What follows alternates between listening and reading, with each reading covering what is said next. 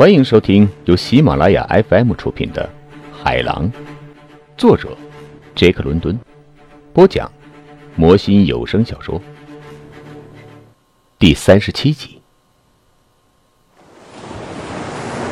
他站起来要离去，向我转过身来，带着他惯有的那种怪怪的表情说：“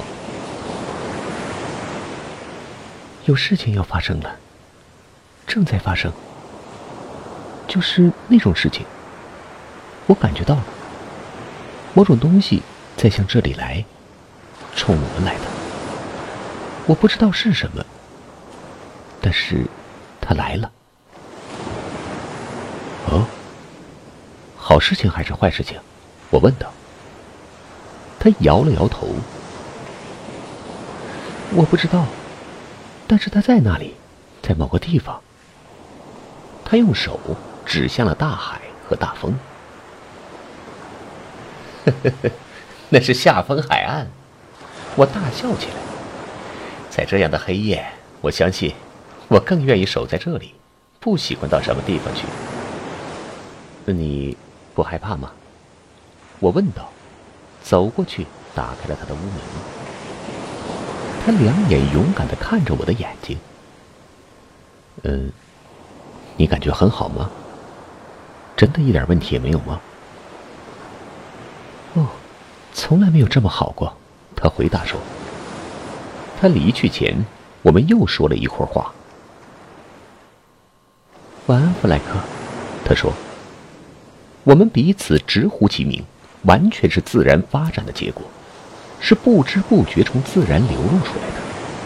在这样的时刻，我可以伸出两臂把他揽住，抱在我的怀里。在我们所属的那个世界里，我当然应该那么做。而事实上，在这种环境里，这样的动作按他唯一的方式停止了。不过，我还是只身留在了我的小屋子里，感到一种快活的满足。身子越来越暖和，我知道，一种关系，或者一种默契的东西，在我们之间存在了。这是过去所没有的。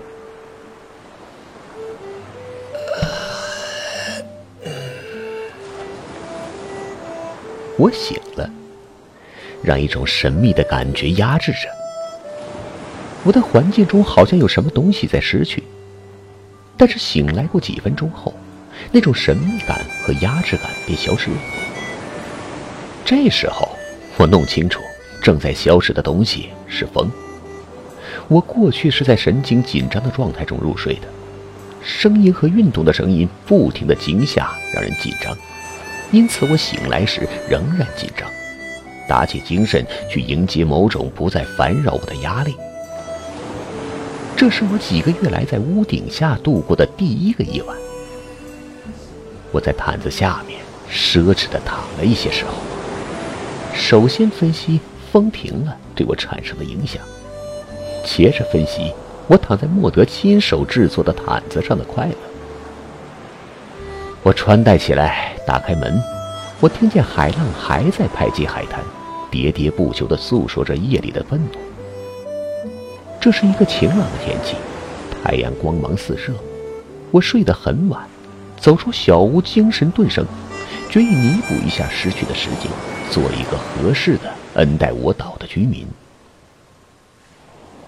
走出门来，我马上停下来。我相信我的眼睛没有任何问题，可是我在瞬间还是被眼前的情景惊呆了。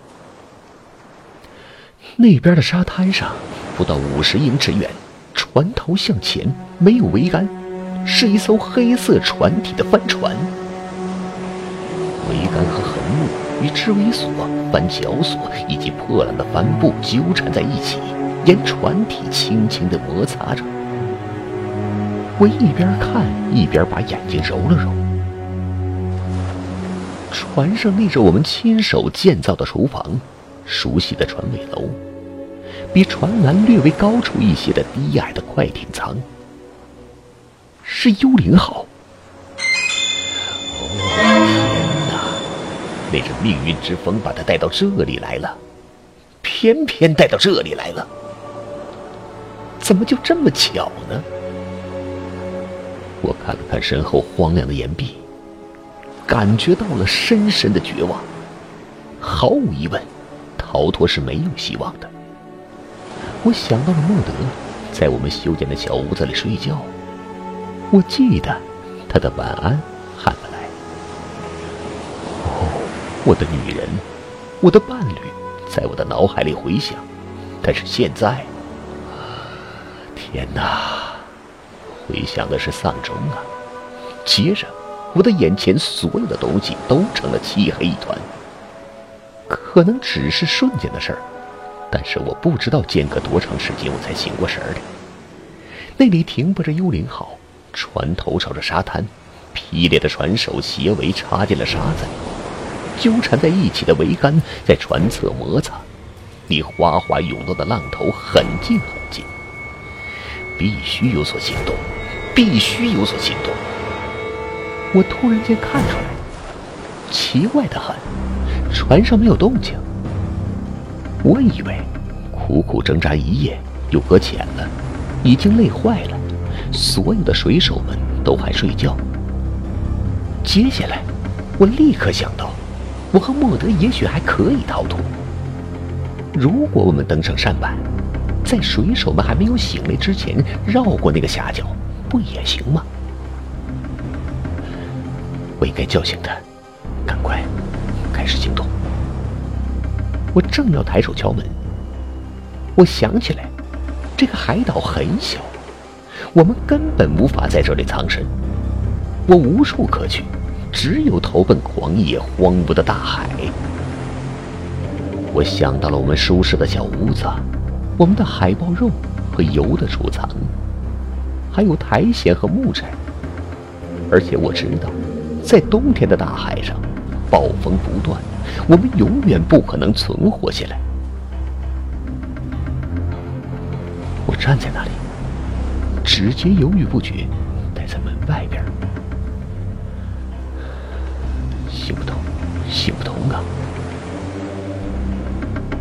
我脑子里涌现了一个念头：趁他熟睡之际，把他杀死算了。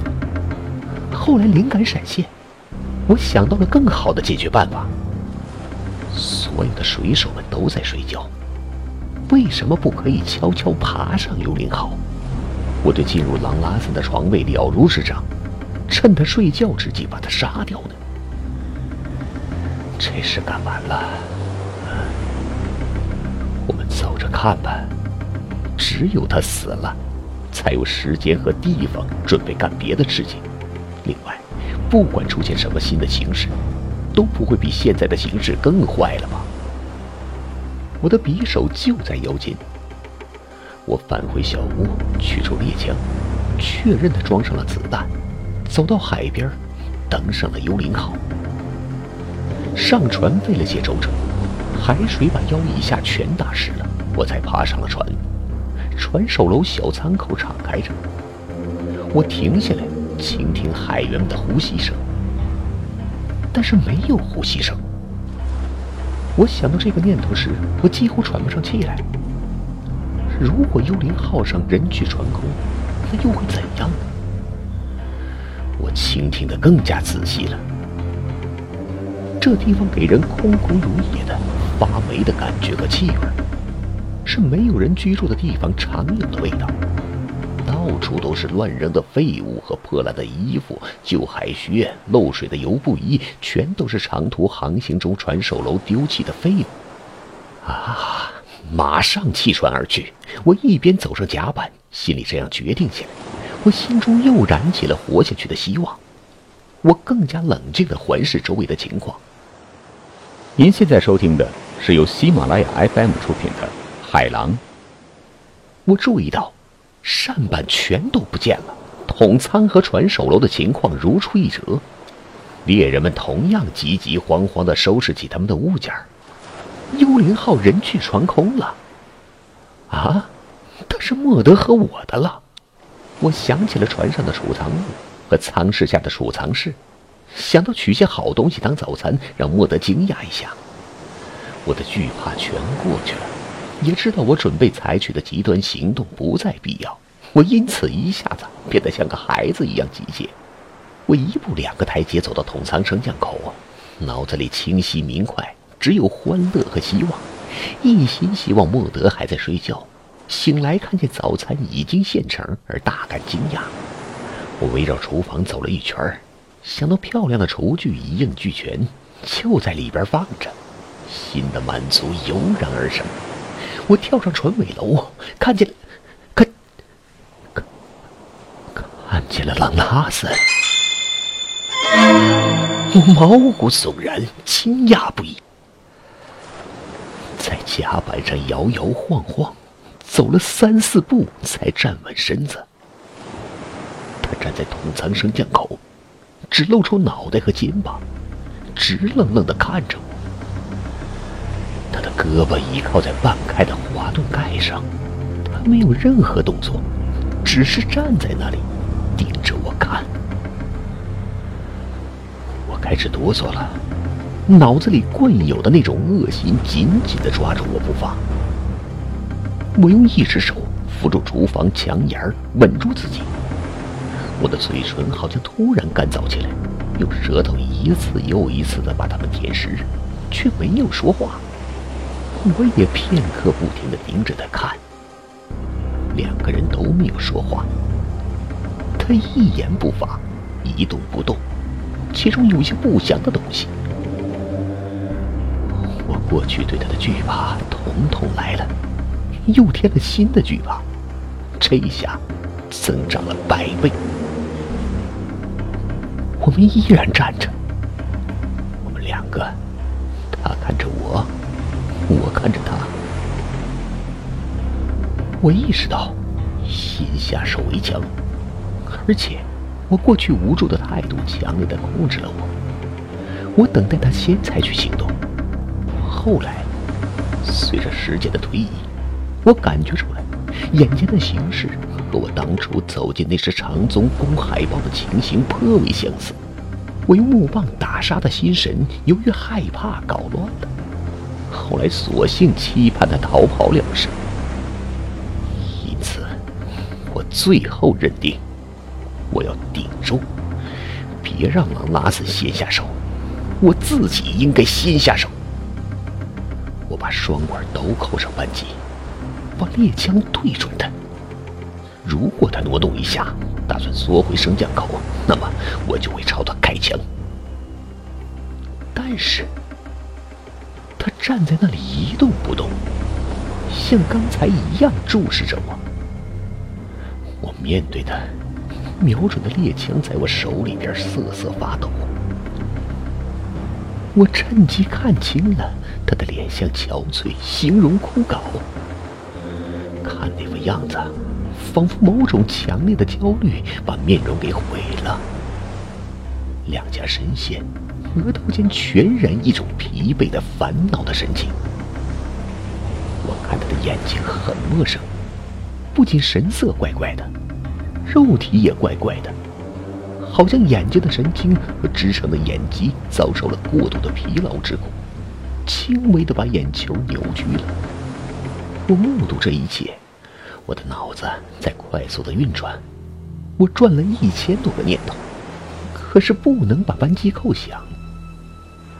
放下枪，走到舱室的角落，基本上放松我绷紧的神经，准备新的起点。不经意中，我走得更近了。我再次举起枪，他几乎只有一臂远的距离了。哦，他没有希望了。我决心已定，不管我的枪法多么糟糕，都不会打不中他。然而，我内心还在斗争，我不能够扣响扳机。准备好了吗？他不耐烦的追问。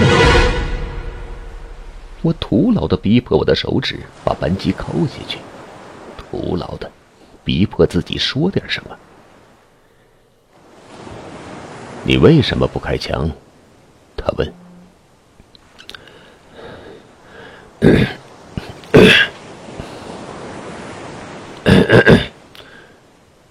我清了清喉咙，摆脱阻止我说话的干哑感。安普，他慢慢的说：“你做不到啊。你实际上不是害怕，你是软弱无力呀。你习惯的道德观念更强壮，把你束缚住了。你做了各种看法的奴隶，那些看法在你认识的人中很流行，你烂熟于心。”他们已经在你牙牙学语的时候便灌输到了你的脑子里。虽然你有哲学观，我也告诉你一套看法，可是那种道德准则不让你射杀一个没有武器、不进行抵抗的人。我知道，我嗓子沙哑的说：“你知道，我弄死一个没有武器的人。”像吸一根雪茄一样容易，他接着说：“你知道我是什么样的人？根据你的标准，我在这世界上的价值。你说我是毒蛇、猛虎、鲨鱼、怪物和凯利班，但是你这个卑劣的小傀儡，你这个应声虫，你就是不能像杀死一条毒蛇或者鲨鱼一样把我杀死。”因为我有手有脚还有身体，形状像你的身体一样。啊呸！我早希望你干出一些漂亮的事情，汉普。他走出升降口，朝我走过来。把枪放下吧，我想问你一些问题。啊，我还没有机会把周围看看，这是什么地方？幽灵号是怎么搁浅的？你怎么把身上弄湿了？莫德在哪里？哦，请原谅，是布罗斯特小姐，或者我应叫范维登太太。我从他跟前往后退，因为我不能朝他开枪，我都几乎要哭了。不过还没愚蠢到要放下枪的地步。我真恨不得他会采取一些敌对的行动，试图袭击我或者掐死我，因为只有在这样的情况下，我知道我才会被激怒开枪打他。这是恩代我岛，我说。啊，从来没有听说过。他接着说：“起码这是我们叫他的名字。”我补充说。我们的，他发问说：“谁是我们？”布鲁斯特小姐和我本人。幽灵号搁浅了，你自己也看得见，船头朝着沙滩。嗯，这里有海豹，他说，他们嗷嗷乱叫，把我吵醒了，要不我还在睡觉呢。我昨天夜里进到这里就听到他们了，他们首先告诉我到了下风海岸，这是一个海豹窝，多年来我一直寻找的地方。多亏了我的兄弟死亡了阿森，呵呵，我这一下走运了。这就是造币厂啊！这岛的方位是什么？根本不知道。我说。不过，你应该知道个大概的。你最后一次测量的结果是什么？他神秘的笑了笑，不过没有回答。嗯，水手们都到哪儿去了？我问。怎么就只剩下你一个人了？我准备他再次回避我的问题，但是出乎意料，他马上回答了。我的兄弟。在四十八小时里接住了我，不过不是我的错。夜里只有一个人放哨的时候，他们登上了我的船，猎人们抛弃我都走了。他给他们更多的酬金，听见他的出价了，当着我的面谈妥的。当然，船员们跟我说再见了，这是意料之中的事情。所有的水手都站过去了，就剩我了，困在我自己的船上。这次是死亡拉森赢了，哈哈。不过好歹还留在了这个家族里。可是你的桅杆怎么都倒掉了？我问。走过去吧，那些短绳子。